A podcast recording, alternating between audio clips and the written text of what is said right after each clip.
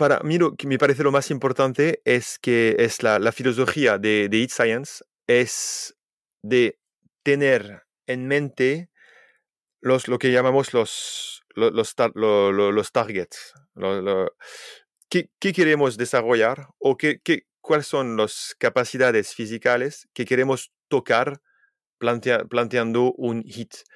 Sin pensar deporte, sin pensar a la parte mm, específica del, del deporte.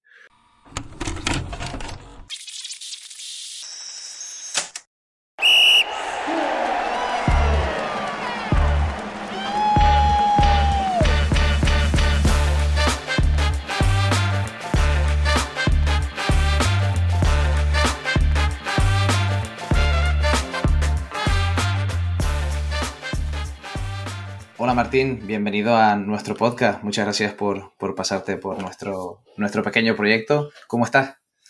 Muy bien, muy bien. Gracias por la invitación y no, tengo muchas ganas de compartir con, con vosotros. No, pues, pues, muchas gracias por, por, tu tiempo y también por tu predisposición, que hemos tenido algún cambio de, de día y de, y de hora también para, para, charlar. Y por otro lado, agradecerte lo que lo comentábamos ahora fuera de micro, el poder hacerlo en, en español, en castellano, porque un poco nuestro proyecto nace con la idea de compartir en nuestro idioma el conocimiento y la experiencia aplicada al mundo del rendimiento. Así que para nosotros es un placer que lo podamos hacer así y, y agradecértelo también.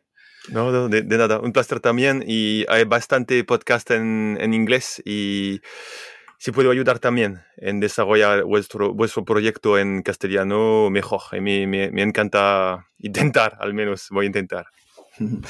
La, primera pregunta que tenemos siempre anotada en nuestro guion es la misma para todos los invitados, pero creo que en esta mucha gente que nos escuche ya te conocerá, pero igualmente te la tenemos que hacer, eh, un poco nuestra obligación, y preguntarte y pedirte que te presentes. ¿Quién es Martín Boucher?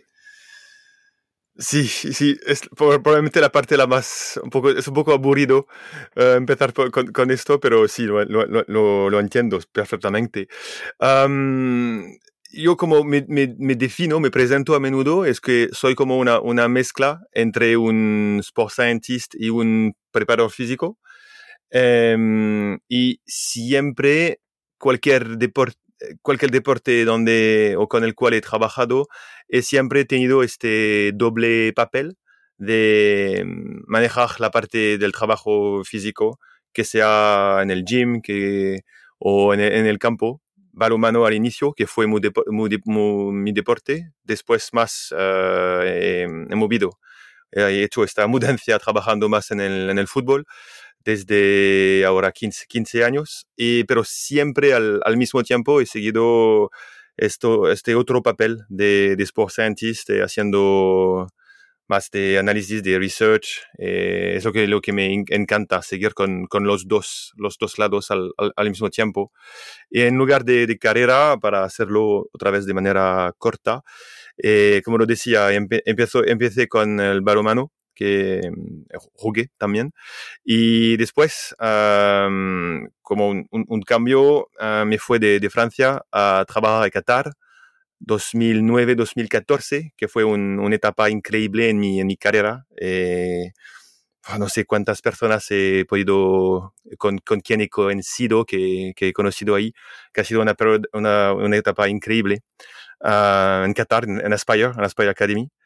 Después seis años en el Paris Saint-Germain, que fue otra vez como lo, dije al inicio y sigo diciéndoles que, que era como más o menos el, el, el papel de, mi vida, porque, porque cumplió un poco, un poco todo. Parte, bueno, un club top, seguro, un club uh, increíble, trabajando con jugadores de, de, un nivel increíble. Al menos responsabilidades, que fue la parte nueva de tener responsabilidades en un contexto tan difícil, desarrollando el departamento, departamento de performance, haciendo, añadiendo una parte con, con alumnos de research, al mismo tiempo siguiendo con el trabajo del día a día y todo ha sido, ha sido sí, una, periodo, una etapa increíble. Y ahora, desde dos años y, y medio, he intentado cambiar un poquito el, el modelo Uh, trabajo en, en Lille, en, en, la primera, en la liga, en Francia también, pero trabajo a tiempo parcial de Siria. Es que bueno, trabajo, soy contrato full time con el, con el club, pero no estoy en el club cada, cada día. Y el tiempo cuando no estoy en Lille me, me deja tiempo para hacer otras cosas. Puede ser consultoría con otros clubes, pero también eh, un trabajo de investigación con Kitman Lab que me encanta mucho. Y en este momento, con otra vez estos dos papeles, te, tengo esta oportunidad de seguir trabajando en un lado el día a día y otro lado la, las análisis con, con Kitman. Y bueno, y, seguro que hablaremos de otros, otros proyectos que tengo en, en paralelos, pero eso es más o menos el, los, las grandes etapas de, de, mi pequeña carrera, diría. No, no, y es súper interesante y el recorrido que has hecho ha sido, eh, primero, por varias partes del mundo y segundo, por varios deportes. Eh, entiendo que ahora en esta última etapa, incluso con diferentes clubes de diferentes deportes y que se ha abierto a lo mejor un poco más el abanico, ¿no? Tanto con la consultoría que comentas ahora como Kidman, Lab, también estáis trabajando en, en diferentes deportes, ¿puede ser? Eso es, sí, sí, sí. Yo de mí, de, a, menudo hablo de, de, mi experiencia en Australia, era entre o durante mi tiempo en Aspire, es que tuve esta oportunidad de trabajar con dos o casi tres clubes en, uh, en Australia de, de Australian Football y que me han aprendido tanto de, de tecnología, de, del uso del monitoring, de, de la visión, del, del trabajo integrado, importancia de la ciencia en este trabajo eh, que seguro que cada vez que es porque cuando tengo estas oportunidades de, de, consultor, de consultoría, a menudo tengo este sentimiento de aprender más que yo puede, que yo puedo dejar o aportar a, a estos clubes. Es siempre un, es, esto, esto, es, un, es, es una, un, es, esta ventaja de, de poder consultar al final, es seguir formándose. Sí, bueno, de hecho, este creo que es un poco el, uno de los atractivos más grandes de esta figura del Sport Scientist que has comentado, ¿no? Que estás un poco con muchas personas diferentes eh, y a la vez puedes aprender, ¿no? De, todo ese conocimiento que los demás te pueden aportar. Y ahí te quería hacer una pequeña pregunta, porque esta figura del Sport Scientist que tú comentabas, eh, que, bueno, que tú tienes este rol eh, dentro de, la actividad que tú, que tú haces, em, es una figura muy reciente. Y la pregunta que te quiero hacer es, bueno, un poco cómo la ves tú eh, y cuál es el camino que crees que va a recorrer de, de cara al futuro.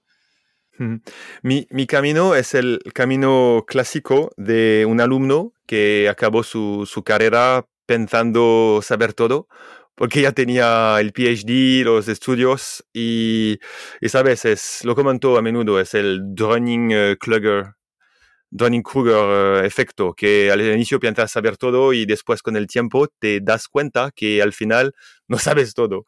Eh, el único, no sé, el, nivel de, de, de, mm, sí, de, tú, tú, ganas con confianza en, en ti solo de saber menos, y que al final siempre vas a seguir aprendiendo del contexto, porque cada vez que puede venir el conocimiento, puede venir de tu experiencia o de los estudios, pero cada vez que tienes que plantearlo de nuevo, va a ser diferente, porque el contexto va a ser diferente.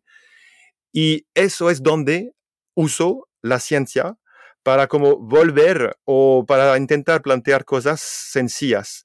Porque hay un parte seguro, eh, siempre hablamos de, de, la parte del arte, del, del, del coach, eh, eso es que es importante, pero por otro lado, hay bastante caos, bastante, bastante opiniones y es donde no quiero ir tampoco a, mm, a luchas, luchas, peleas de, de, opiniones. Y para mí este papel de, de sport scientist o como, como que, que, que sea, es intentar añadir un poquito de mm, algo de, Es la ciencia para ayudar a plantear algo sencillo. Y cuando hay opiniones diferentes o que, de, de, diversiones, tenemos que, que, encontrar una manera de, de, ponernos de acuerdo y es donde planteamos estudios. Y tú me habías dicho que, quería, que querías hablar de unos estudios que, habíamos, que, que hemos hecho recientemente con Kidman Lab, por ejemplo, como casi 80% de los estudios que he hecho durante los últimos 10 años o más son cada vez directamente vinculadas a una cuestión, una pregunta del campo, una pregunta que tuvimos nosotros entre, entre, entre staff o una, una charla, una discusión con un entrenador que me preguntó algo y como no tenía la respuesta a su, a su pregunta, empezamos, hemos empezado esta, esta investigación para volver a, ojalá, ser capaz de, de proponer una, una, una, respuesta.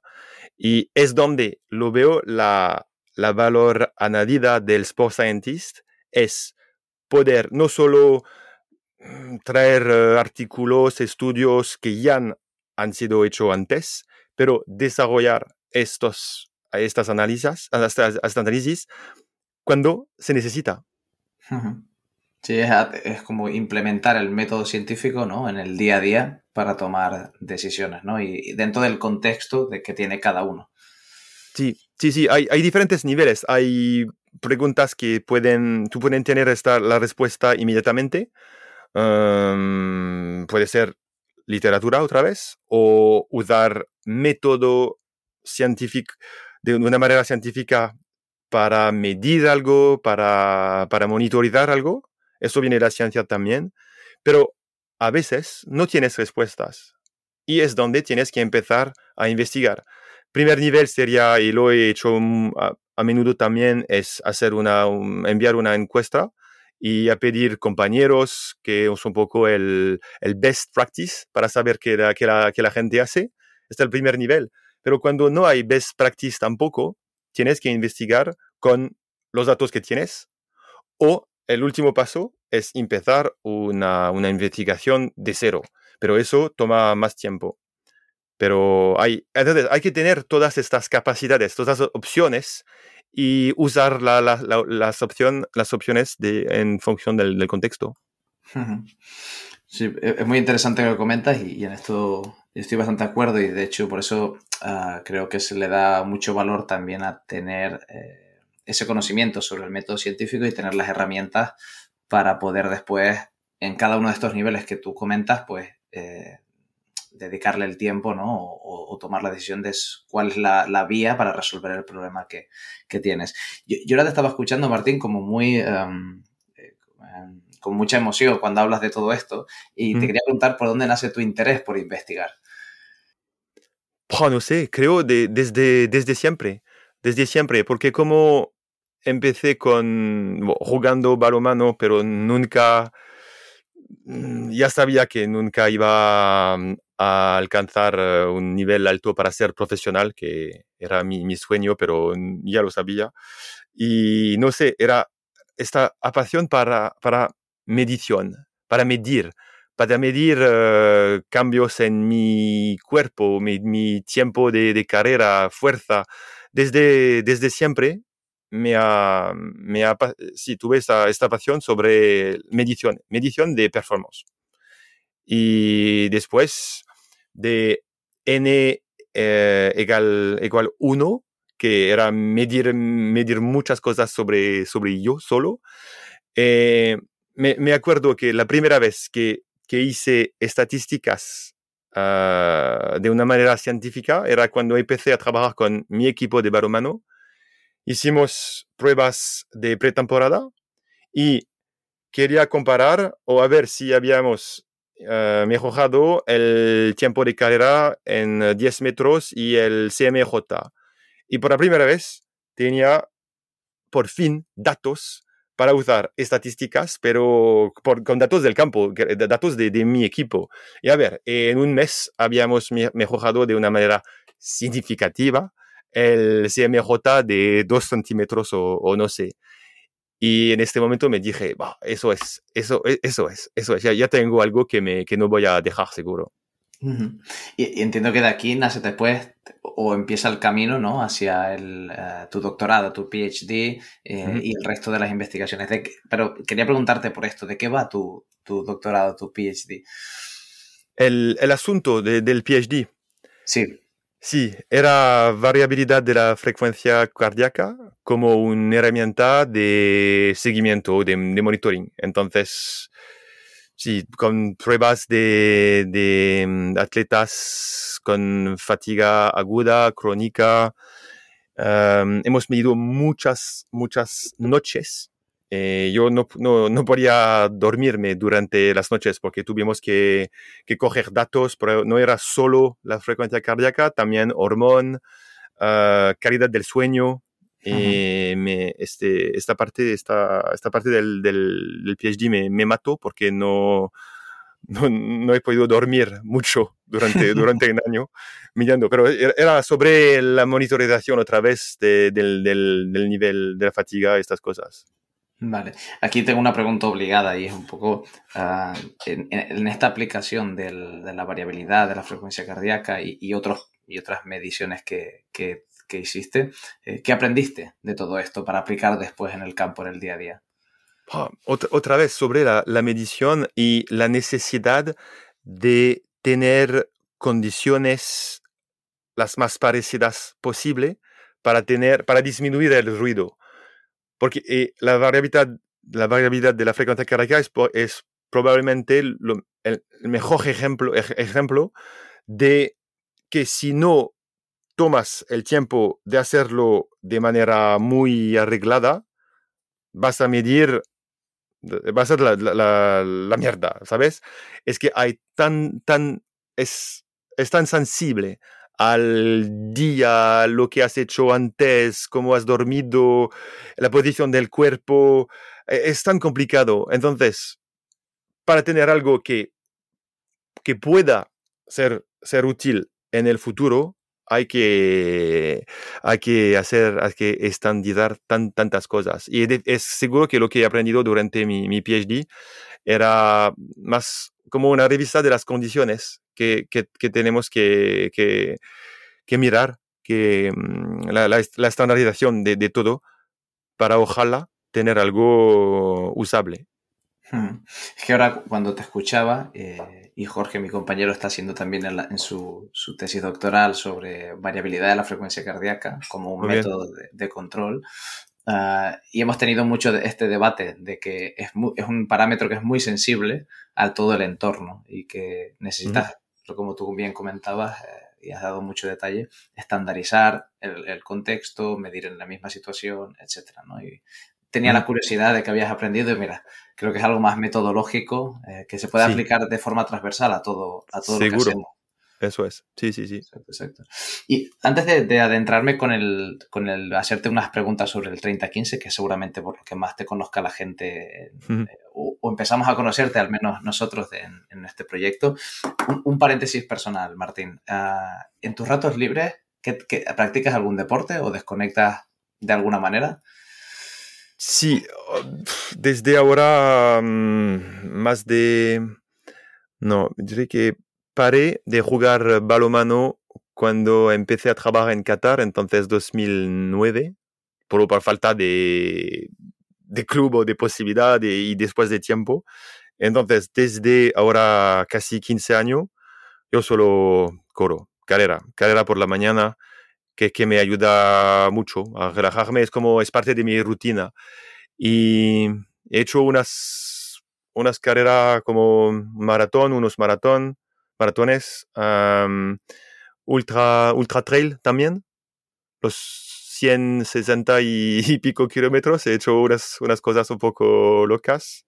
Eso, pero, perdón sí. que te pregunte, ¿en alguna carrera así más reconocida?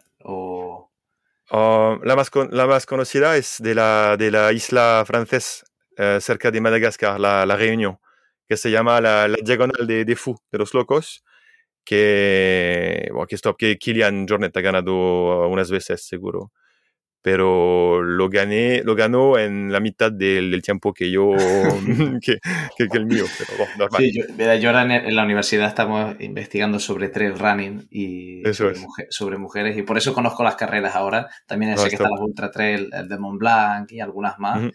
eh, que sí, que cuando lees los kilómetros y, y el ritmo al que van, eh, es un, es un poco locura. un poco Eso locura. es. Sí. No, yo ahora es más de para no ganar peso y, y relajarme la, la, mente. Tengo que volver a competir un poco más. No, no. Lo digo cada año. No, bueno, pues es, es, curioso como que todas las personas que estamos vinculadas al mundo del deporte utilizamos el ejercicio físico como, bueno, como rutina, como, como un hábito que nos ayude a despejar la mente, a seguir eh, activos, etc. Es obligatorio. Y escuchar podcast. Escuchar, podcast. seguro. Mientras, mientras corres, supongo. Sí, sí, sí, sí. Bueno, pues ahora pregunta, pregunta obligada, como te decía Martín. Em, mucha gente te conoce por, el, por la, creación y la divulgación sobre este test del 3015. Ah, creo que más o menos, seguramente la gente que nos escuche ya sabe qué tipo de test es eh, y cómo funciona. Pero la pregunta que te queremos hacer nosotros es que, qué pretendías medir exactamente cuando, cuando te planteabas este test intermitente. La, la historia es es, simple para mí, es que como mucha gente usaba una prueba incremental, pero continua, como el... En, Francia lo llamábamos uh, Luc Léger, pero es el BIP, es el, el shuttle, de, el shuttle navette de, de 20 metros. O otra versión en el, en el track uh, de, sobre una carrera de una, eso es, sí, algo, algo de manera carrera continua y lo hacía como en los libros. Y, mm, pero, pero, cuando después de haber hecho la prueba o el test eh, pedía a los jugadores uh, a correr cada uno que cada uno tenía su distancia de carrera. Tú has terminado el test a velocidad 18, otro 16 cada uno tenía sus distancias de carrera debido a los resultados del test. encontraba, mm, no, no, no decir problemas, pero la, la, la, resistencia o la capacidad de los jugadores no era parecida. Y era algo un poco sorprendente, porque usando una referencia propia a cada uno, lo que esperaba es tener un nivel de, de esfuerzo ecualizado.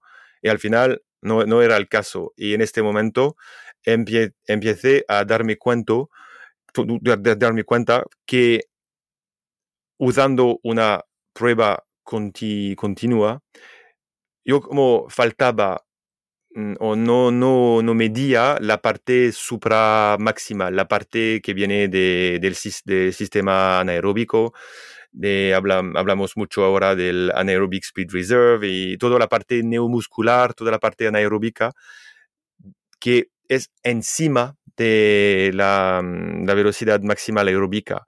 Y es como me, me, me planteé la, la, idea de, de, tener un, de hacer un, test ah, con una velocidad maximal más rápida que un, un, test clásico de velocidad máxima aeróbico. Y, y, nada más, después he hecho muchas, muchas pruebas para ver el tiempo de, de esfuerzo, tiempo de, de, de pausa, en, de, recuperación entre los esfuerzos. Y al final llegó, llegué a 30-15 y, y después he seguido investigando las respuestas metabólicas del test, eh, no sé cuántos artículos al final he, publicado, después de haber tenido la, idea inicial, después solo como una manera de, confirmar uh, la, valididad y el, interés por el, test. Hmm. Eh, Entiendo ahora por todo lo que me estás comentando que has mencionado ahora que has em, hecho muchas pruebas en esos tiempos de esfuerzo y descanso. Supongo que tuviste a muchas personas que estuvieron corriendo, no sé si tú, tú mismo o, muchas personas que estuvieron corriendo. ¿Por qué esta densidad de 2-1 para, para el test? No es exactamente el 2-1, es más otra vez eh, vinculado a mm, respuestas de la fisiología. Es que las cinéticas del consumo de oxígeno toma más o menos 30 segundos para la parte on, para, para arrancar. Por otro lado, si haces esfuerzos de más de 30 segundos, va a ser, puede, puede ser uh, láctico. Lo, ves? La, láctico, sí sí, la, participación del, del, sistema aeróbico puede, anaeróbico puede ser importante. Entonces, demasiado corto, el sistema, el sistema aeróbico no, no arranca, demasiado largo, anaeróbico. La recuperación es más otra vez debido a la cinética de recuperación de fosfocreatina en el músculo. Y sabemos de los estudios también que en 15 segundos, más o menos, uh, recuperas la mitad de, del, del, del, del, stock.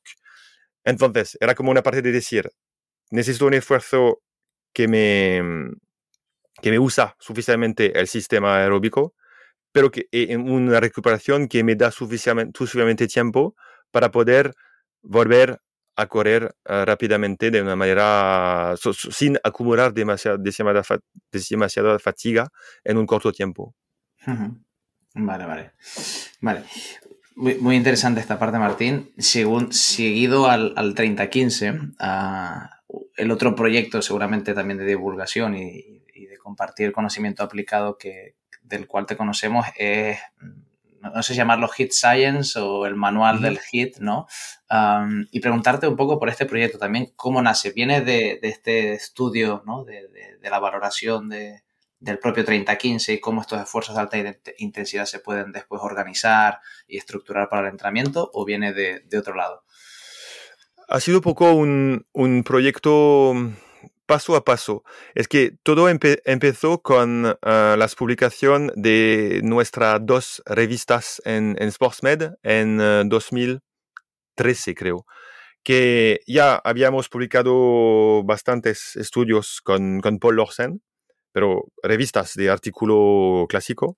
Y es un tío de, de Human Kinetics que, que me llamó para preguntarme si me quería escribir algo, un libro, no sé. Y como siempre, es siempre difícil hacer todo tú mismo, ¿sabes? Eh, he contactado a Paul y le, le he preguntado si, si, quería ayudarme a escribir estas, uh, el, las revistas. Disculpa, al inicio era las revistas. Nos pidieron para escribir las revistas y después de las revistas nos hemos dado cuenta que porque fue un, trabajo increíble. No sé, hay 400 referencias y es un, trabajo de un año y medio para estos, dos revistas de SportsMed. Y es como, ¿sabes? Siempre hablo del return on, on investment, esta, este, este increíble, el, ese trabajo, un año y medio de trabajo, pero al final las revistas, hay mucha gente que no tiene acceso es escrito de una manera muy científica y la divulgación no está al nivel del, otra vez, del, del trabajo puesto en este proyecto. Y en este momento, este chico de Human Kinetics no, nos pidió escribir un, libro como una manera de transferir este conocimiento un poco demasiado, por eso complicado, en algo un poco más simple. Y cuando empezamos, hemos empezado en este, este momento el libro, ya hemos pensado en seguir es, esta parte de divulgación. Y ya sabíamos que el libro era como una base a los cursos. Y seguro que en el nivel de cuál es lo más fácil para escuchar, aprender, es video, charlar. Es más fácil que leer un libro, que es más fácil que leer una revista científica.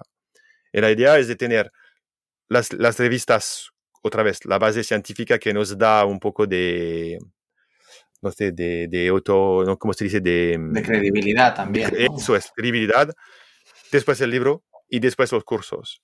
Y al inicio esperábamos vender más cursos, esperábamos ganar un poco más dinero con, con esto para poder seguir financiar estudios, para quizás un día tener uh, alumnos o cómo crear nuestro propio departamento de, de, de análisis, de, de investigación sobre el HIT pero desafortunadamente, de momento, lo que ganamos vendiendo cursos online o libros, nunca vas a ganar dinero con un libro, pero lo, los cursos, porque los cursos no son, no son baratos, lo entiendo, pero este dinero solo lo es una inversión para desarrollar la marca, para pagar la gente que no hace el social media, para, para pagar el, el podcast que hacemos también, que hay gente que trabaja para, para producir el podcast y al final no lo conocemos breaking even, ¿sabes? No, gastamos lo que ganamos, pero no ha sido sufici suficiente para crear algo como un poco más de, potencia para este, este proyecto de investigación. Pero bueno, es mejor que, mejor que nada. pero nos quedamos un poco mm, debajo del objetivo inicial.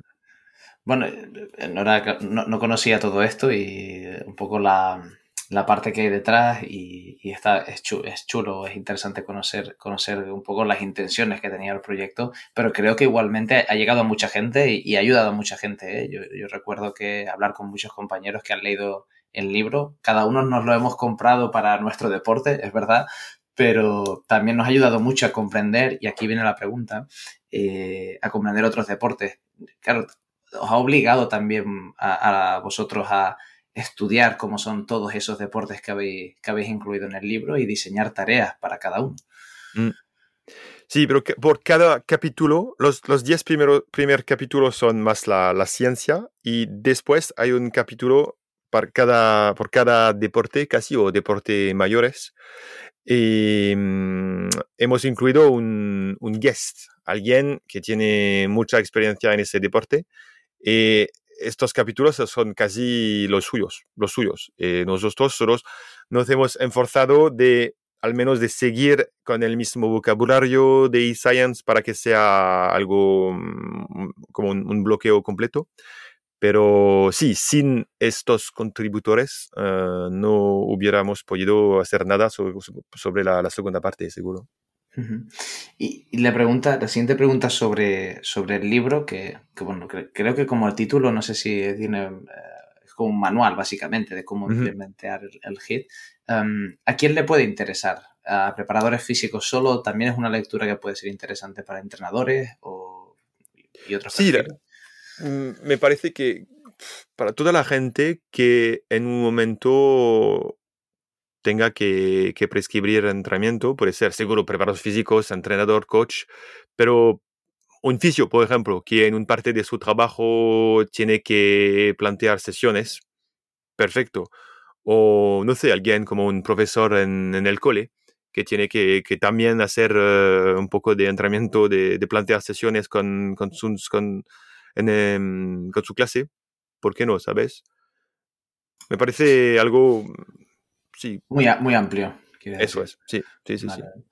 Y, en este proceso de, unir todos estos deportes bajo un mismo, en un mismo libro, bajo un mismo manual, ah, ¿qué diferencias principales podríamos hacer a la hora de diseñar las tareas del HIT? Para que la gente que nos escuche a lo mejor se lleve algo, algo práctico. No sé si los, deportes, digamos, de campo grande son de una manera, los de campo más reducido tienen que ser de otra, o, se juega mucho más con el, ah, con el tiempo de trabajo y descanso. ¿Cuáles son las cosas más básicas? Sí, lo que para mí lo que me parece lo más importante es que es la, filosofía de, de Eat Science es de tener en mente los, lo que llamamos los, los, los, targets, ¿qué, queremos desarrollar o qué, qué, cuáles son las capacidades físicas que queremos tocar planteando un hit. Sin pensar deporte, sin pensar a la parte mm, específica del, deporte.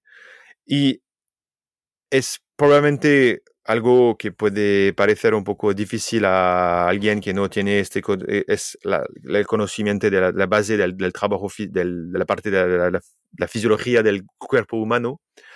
Pero si planteamos al menos o si dividimos en, en, tres uh, respuestas fisiologías mayores como la parte del trabajo aeróbico anaeróbico y neuromuscular.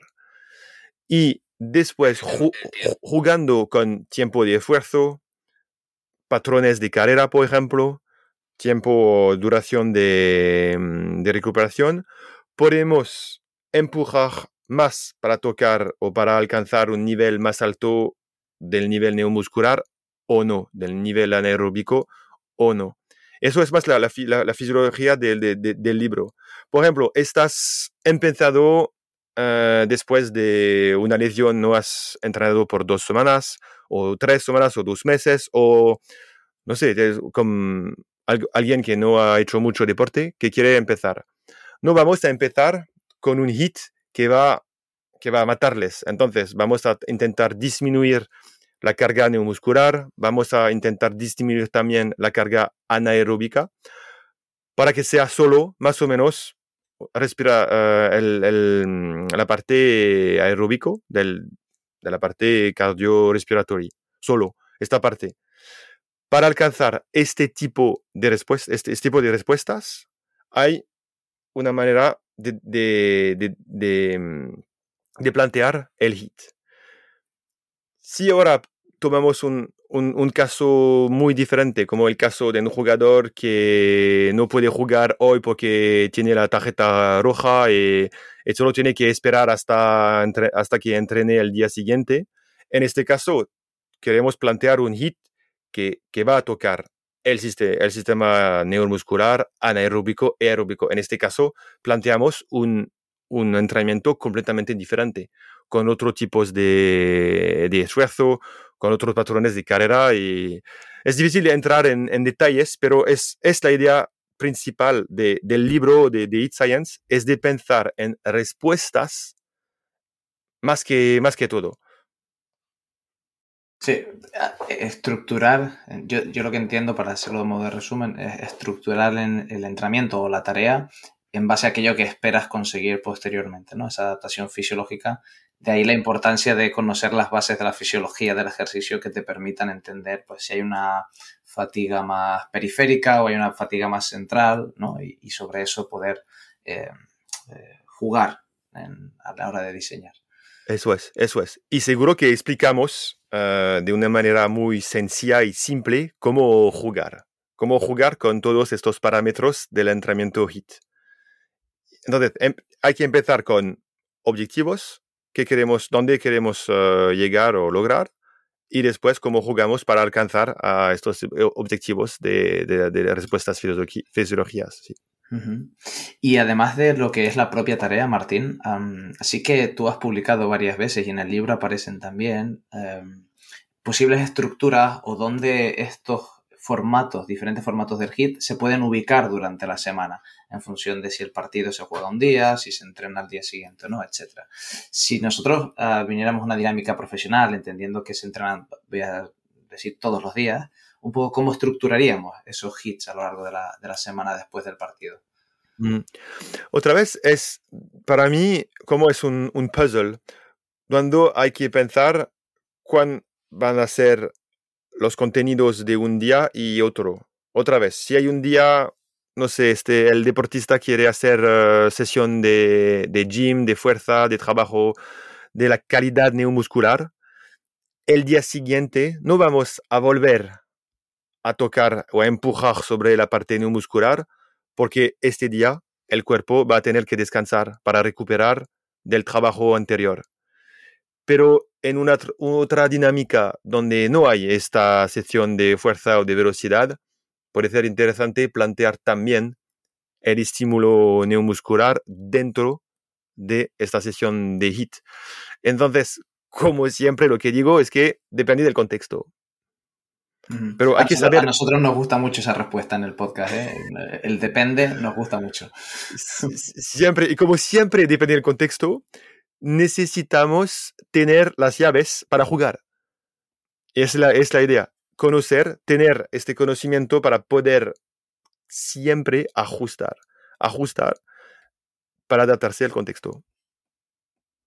Y ahora iba, estaba pensando en una pregunta que, se me ocurría quizás para esta gente, la gente que ahora nos está escuchando y dice, vale, yo sé cómo, cuáles son los, los aspectos o los elementos del HIT que yo puedo modificar, yo sé cuáles son las respuestas fisiológicas, pero a la hora de diseñar las tareas, hay veces que se encuentran barreras entre, dentro del staff, ¿vale? Y yo te, lanzo una pregunta un poco más del día a día.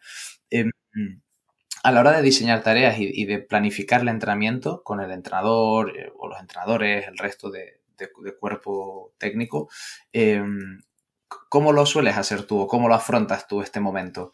Eh,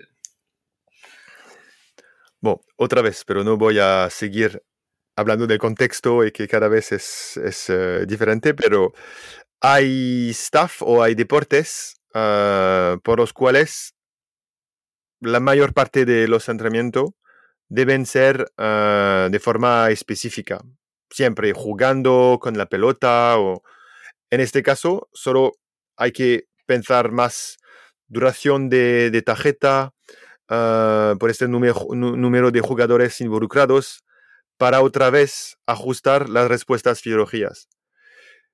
Hay otros deportes, hay otro staff, por ejemplo, que para ellos no les importa tanto tener un trabajo aparte. En este caso, poner un trabajo de carrera, puede ser con o sin el balón, pero no va a ser de forma jugada. En este caso, como preparador físico, seguro que vamos a tener más libertad, vamos a tener más control de la carga aguda y también de las adaptaciones y de las respuestas fisiológicas. Entonces, otra vez, hay que tener todas estas herramientas eh, en la mancha y, y, a ver, hablando con el staff, ¿qué quieren hacer?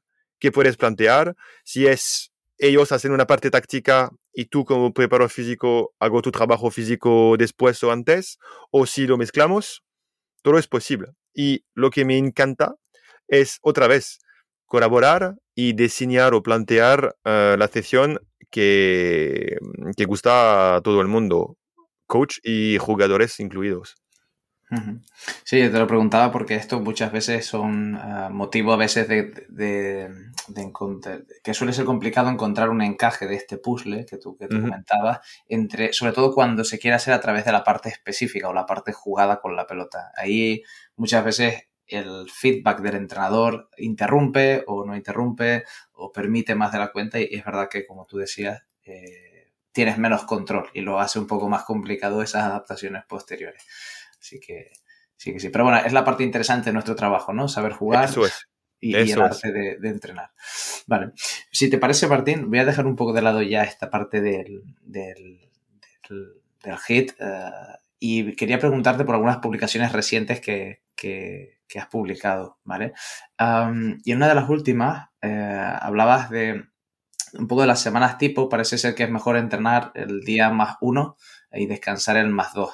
¿Vale? Eh, y un poco preguntarte por qué, qué ventajas podría tener esto o parece que puede tener eh, estas estructuras de entrenar justo el día después de, del partido y después descansar y no al revés.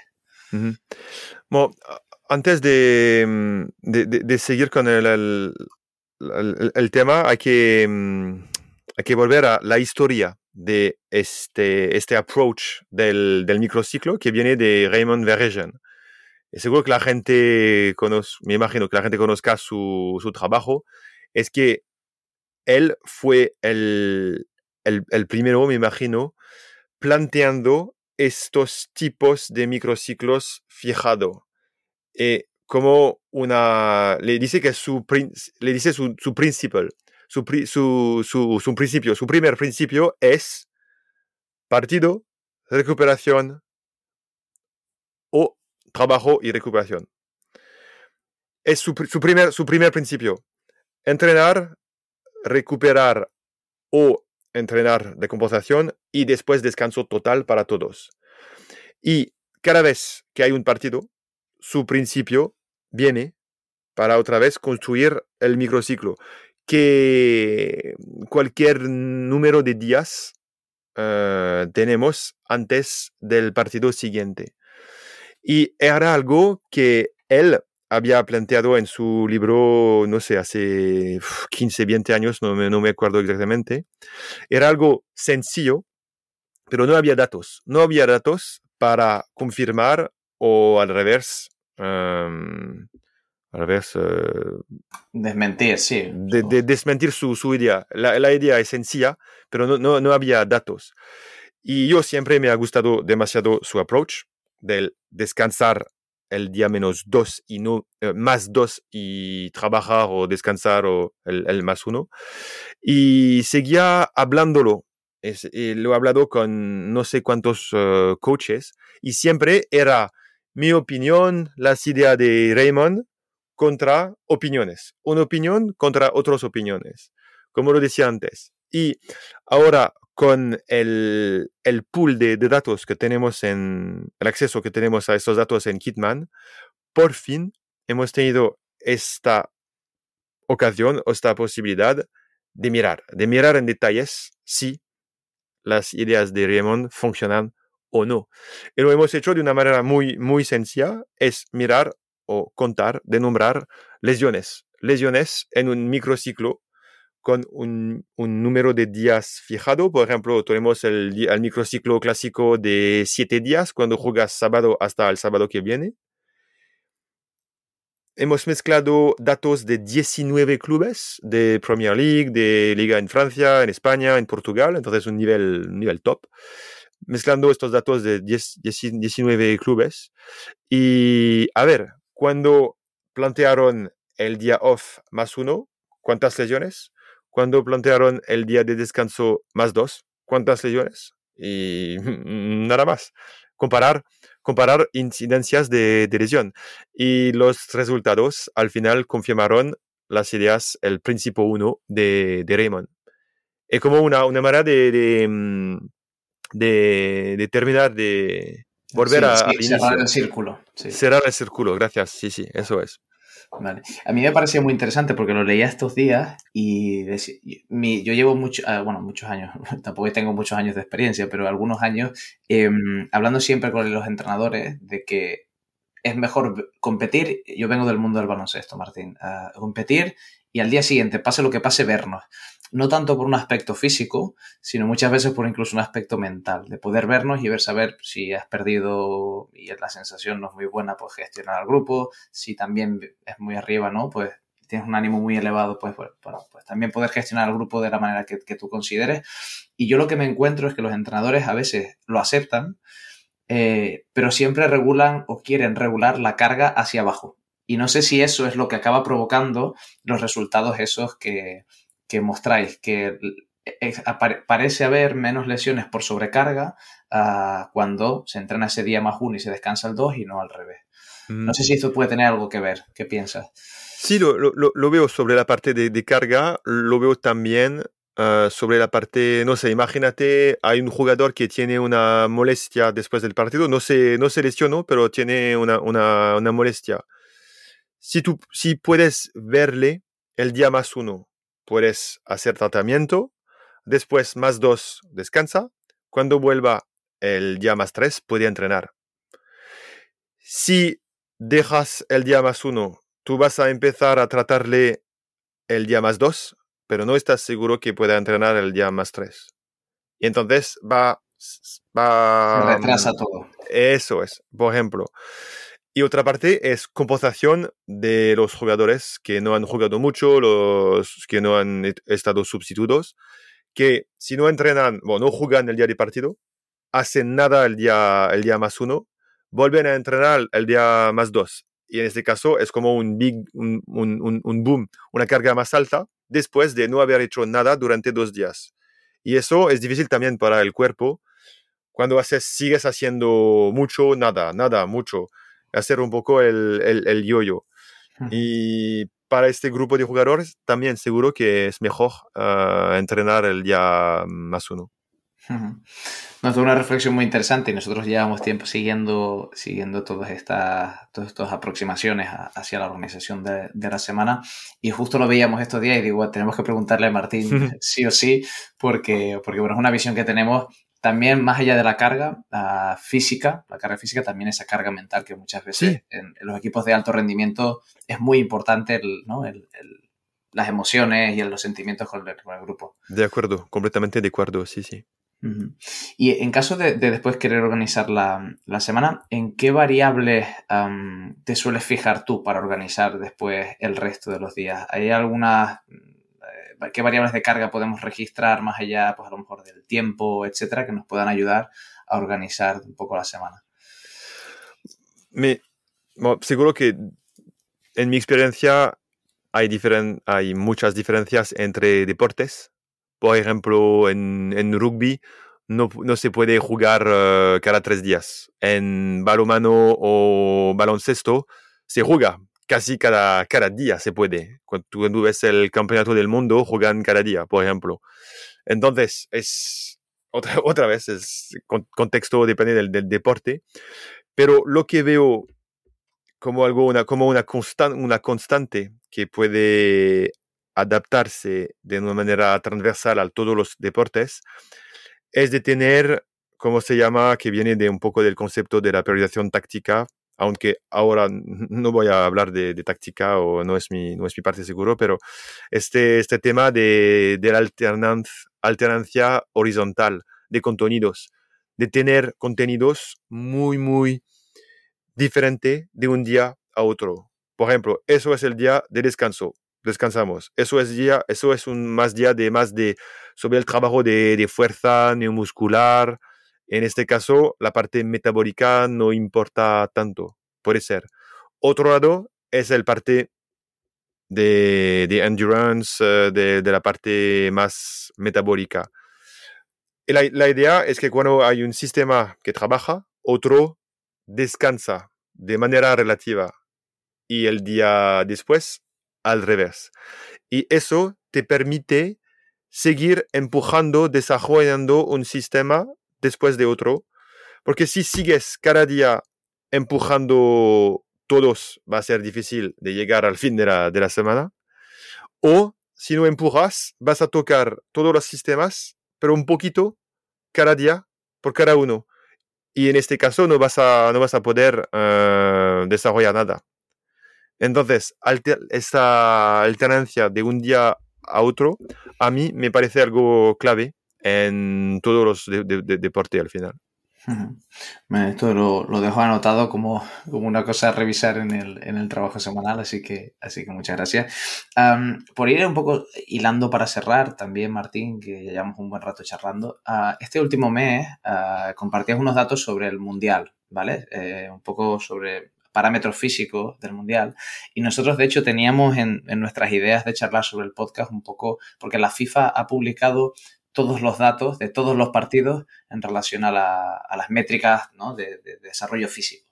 Y queríamos preguntarte, bueno, eh, que parece que hay algunas variables de alto rendimiento físico, ¿no? O de mayor demanda física que no correlacionan con el rendimiento, ¿no? Entonces, bueno, si nos estamos perdiendo algo, uh, si tenemos que entender mucho el contexto, si qué variables tenemos que mirar y cómo las tenemos que entender, etcétera, ¿no? ¿Qué, qué nos dice este trabajo que has publicado? Oh. Bueno, primera cosa es que si hablas del, de los tweets que envié hace unas semanas o mes, no es mi trabajo, es solo tweets o documentos que he encontrado en el web y que solo he, he, hice un, un, retweet. Pero veo de, de, de, del, documento que, comentas. Ese documento sí mostraba una relación negativa entre rendimiento en lugar de performance, entonces quién ganó la copa, uh, correlación negativa entre rendimiento, performance y carrera de alta velocidad, de sprint, de, de todo. Que al final los equipos con los más éxito, Argentina, Francia, pero tú puedes volver a los que llegaron a los semis y cuarto de, de, de finales, siempre corrieron menos que los equipos que perdieron en las primeras fases. Y eso es, para mí es, otra vez, es, mm, te demuestra que el fútbol es más, más complejo que, que solo correr, eh, que es un, es un deporte mm, técnico. Eh, como a, a, menudo los equipos corren para atrapar el balón, para recuperar el balón.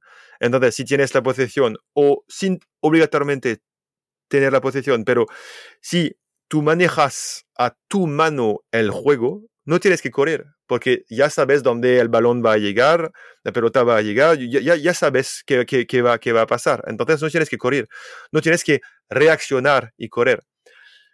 Y es algo, es como se, es, es, es, es casi un, un, una idea preformada, que la gente piensa que para ganar hay que correr. No, durante mi, mis seis años en París, nunca nunca en seis años hemos corrido más que el equipo que el oponente. Y hace diez días o hace una semana Lille jugó contra París y otra vez París corrió 10 kilómetros menos que, Lille y París ganó. Otra vez, es debido al, a la calidad del, del juego al primero. Entonces, para tu, tu pregunta es que, vos seguro que es más complicado que, que solo correr, seguro. Ah, la, carrera no es un uh, key performance indicator, como decimos, para, para medir lo que funciona o no. La carrera seguro que no. Y es, para mí no, no, no, me importa, no me importa estos, estas estadísticas de, de partido. Yo miro estas, estas estadísticas más para conocer la carga. Es la carga del partido que se encaja en la carga de la semana, del microciclo, de la carga, carga crónica aguda del jugador.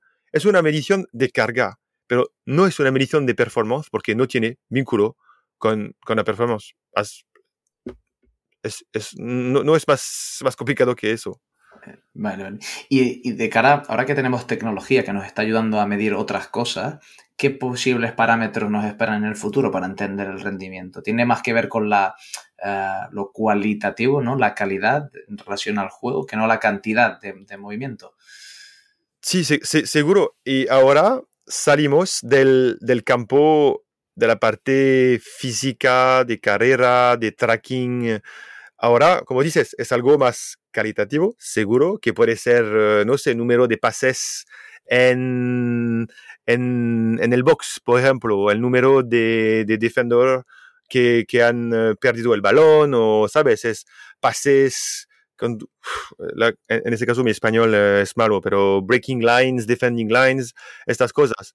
Es algo, como dices, muy caritativa, desde que tú miras un, un coach en su charla antes del partido, ¿qué va, qué va a pedir a los jugadores? Hacer unas cosas muy caritativas de cómo progresar con la pelota o no, de zona, que, de, zonas que los jugadores tienen que ocupar durante el partido para tener una ventaja y hacer un gol. Bueno, entonces, eso son los KPIs, porque si hay, si hay un equipo que, que maneja a alcanzar estas metas del entrenador, van a ganar. Entonces, los KPI son estas metas. Y ahora esto te lo preguntaba porque tengo la sensación, Martín, que ahora que tenemos eso, tecnología y herramientas que nos permiten medir, eh, hay unos métodos de investigación que son más cualitativos que pueden empezar a tener sentido en aplicar al, rendimiento, que antes no lo hacíamos no por no saber, no por no querer, sino porque no teníamos las herramientas. Ahora pues con el tracking, eh, con ya sea GPS, ya sea vídeo, se puede eh, trazar la relación entre jugadores, etcétera. ¿no? Entonces creo que ahora te, estamos delante de un nuevo escenario que nos permite track, um, hacer un análisis del rendimiento mucho más completo. Sí, es más sencillo porque otra vez es la, la realidad del, del, juego, es lo que los entrenadores piden a los jugadores. Antes hemos puesto mucho enfoque en algo que no importaba, pero es, era algo que podíamos medir. ¿Y cómo lo medíamos? Hemos empezado a trabajar con estos datos de, de carrera, pero no importa. Sí, sí, sí. Bueno, pues veremos qué nos, qué nos el futuro. Yo esto tengo mucho interés porque en, el, en la universidad hay un grupo de, de, investigación que trabaja sobre los mixed, uh, mixed methods uh, y, y, esta parte de cualitativo con cuantitativo me parece como muy interesante y es lo que, lo que nos dará más información real sobre cómo unas variables físicas pueden tener relación con las variables propias tácticas de, de los juegos. ¿no? Yo creo que el futuro es, es, muy esperanzador en esto y nos dará más, más información. Sí, claro, claro. Mm, por, por, ir cerrando ahora sí que sí, Martín, tienes, eh, cambiando ya y cerrando toda esta parte de, de entrenamiento y, y, y, decisiones en el día a día, tienes un proyecto de divulgación, bueno, tienes varios proyectos de divulgación, ¿vale? Eh, y quería preguntarte un poco por esta parte del Sport Performance and Science Reports, eh, un poco de cómo nace eh, y, qué tiene detrás, porque, bueno, no sé si la gente que nos escucha lo, conoce o no, pero son como, eh, voy a decir, un paper, de una forma un poco más sencilla, más aplicada y demás, pero quería preguntarte directamente cómo nace la idea y qué son. Sí, la, la, idea viene de nuestra frustración con las revistas clásicas, que tienes que, a menudo, tienes que pagar para enviar tu trabajo, después esperas dos, tres meses para recibir una review de alguien que a menudo a quien no le gusta tu trabajo, eh, vas a tener, puede ser que tiene, puede, puede recibir una rejección inmediatamente o tienes que revisar tu trabajo. Al final toma un año o tarda un año o dos. Y al final cuando el paper se publica no quieres volver a ver el paper porque ya estás harto de, de haber tomado tanto tiempo, es, es una... Y después, cuando quieres volver a leer tu propio paper, tendrás que pagar otra vez por el sistema de, de paywall de, de, de, los, de, las revistas. Entonces, desde, desde siempre em, admito o he admitido la, las limitaciones, porque por una parte es un juego que tienes que jugar como trabajando en la parte de academia, hay que, hay que publicar también antes hablabas de, mm, de, autoridad o de credibilidad, seguro que es parte de esto, pero después de, unos años, eh, no sé dónde estoy ahora en mi carrera, no importa que publique, que publique unos papers más o menos y esta parte de tener el, el stamp oficial de una revista oficial no, no, no, me importa más. Y entonces, como lo decía, viene de esta, frustración con mis dos compañeros franceses, uh, Jan Lemeur uh, que la gente conoce conozca desde su infografía, Mathieu Lacombe, que trabajaba conmigo en este, este momento en, en París, y nosotros tres tomando, tomando cervezas un, una, una, noche, cre, cre, creamos este, este proyecto de, de, revista. Y lo hicimos en, en unas semanas, planteamos el nombre, el sitio web, empezamos a, a enviar uh, unos de los papers y al final la idea de este sitio web que acepta, bueno, no, hay, no hay que pagar, es, todo es, es gratis a la sumisión y para leer seguro es open access y no hay reviewers. Entonces la idea es de enviar, se publica si es en el formato apropiado, se publica y la, las revisiones se hacen después. Cuando el paper ya está disponible, la gente puede comentar y pedir cambios si, si es necesario. Y en este caso no hay, no hay que esperar. Es solo nuestro tiempo para poner el, el, el paper online. Y ahora vamos a alcanzar um, el número, hoy eh, eh, he trabajado con el número 182 en, uh, en cinco años al final no es, no es mucho, pero a mí me, me, encanta de haber empezado algo un poco nuevo, un poco en paralelo del, del sistema poco complicado.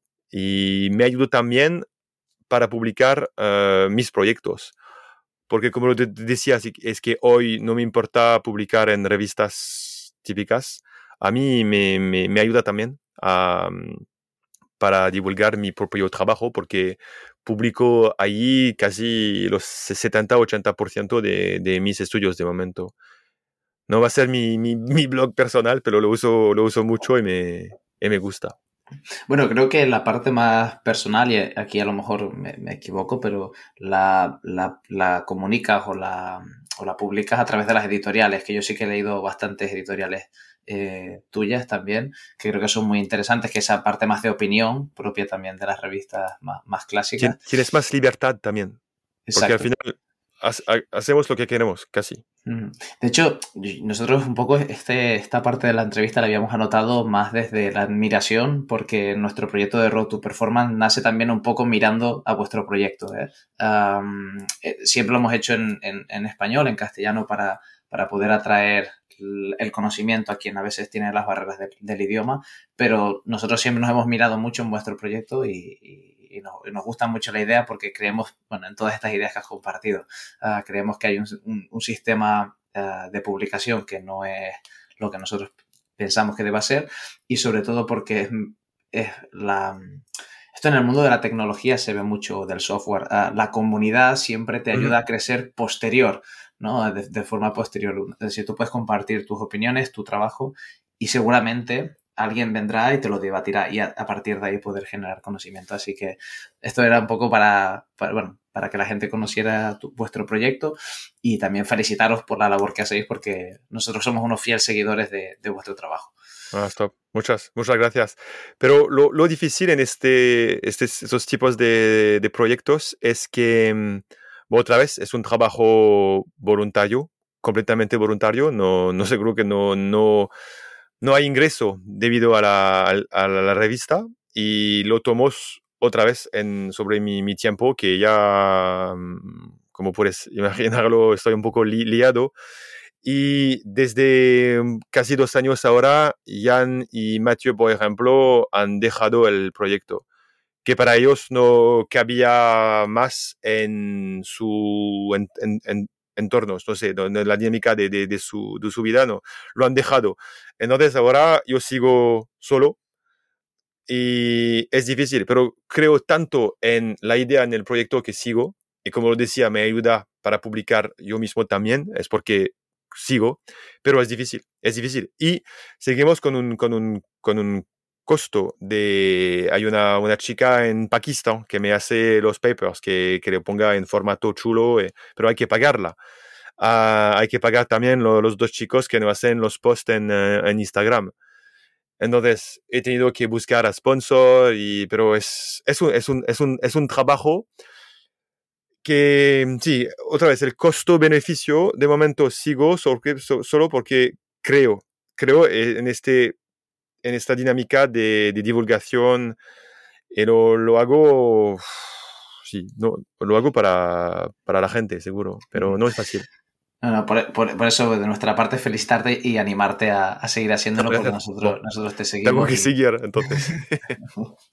bueno, Martín, por, por, hacerte unas últimas preguntas antes de cerrar, que solemos hacerlas a, a, todas las personas que pasan por el podcast. Y una de las preguntas es, ¿cómo crees que, ya sea la figura del preparador físico o del Sports Scientist, crees que evolucionará en el futuro? ¿no? ¿Qué, ¿Qué, nos espera en estos siguientes años en el ámbito del rendimiento a una figura pues, como la tuya?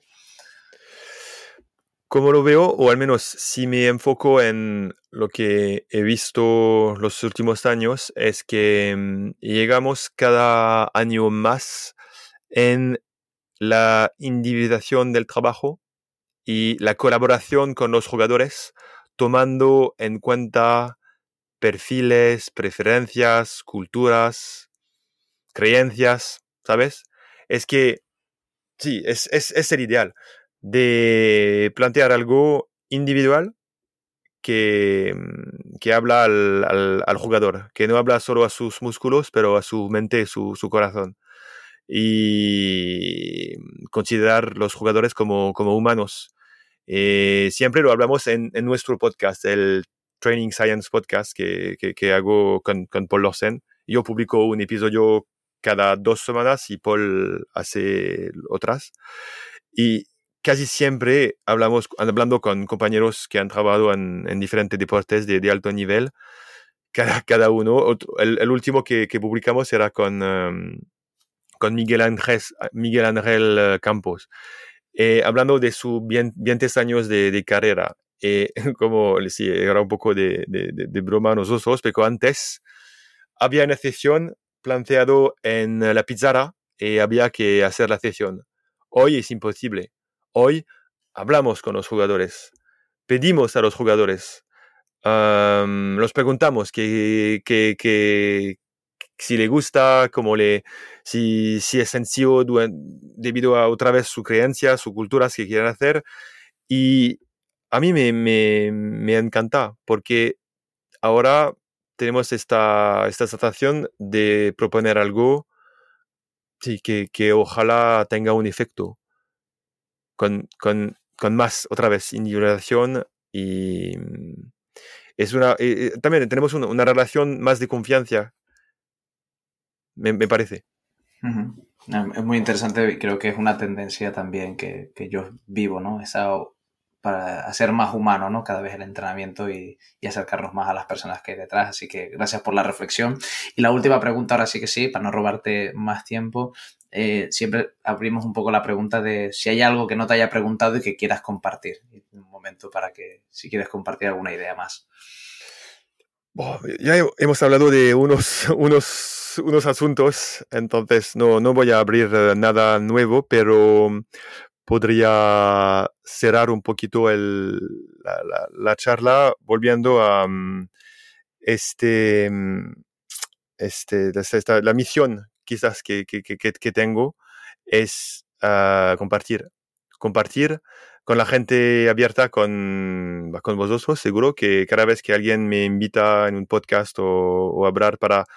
Lo, lo, lo, quiero hablar de, de Martín, quiero hablar de lo que he hecho, pero no otra vez para ponerme adelante, pero para ojalá ayudar y, y, y sí, ojalá ayudar a la gente, que me parece lo, lo, más importante. Y, mm, y, nada más, si es lo que quiero dejar, es uh, esta, esta, esta iniciativa de, de divulgación y de compartimiento, seguro.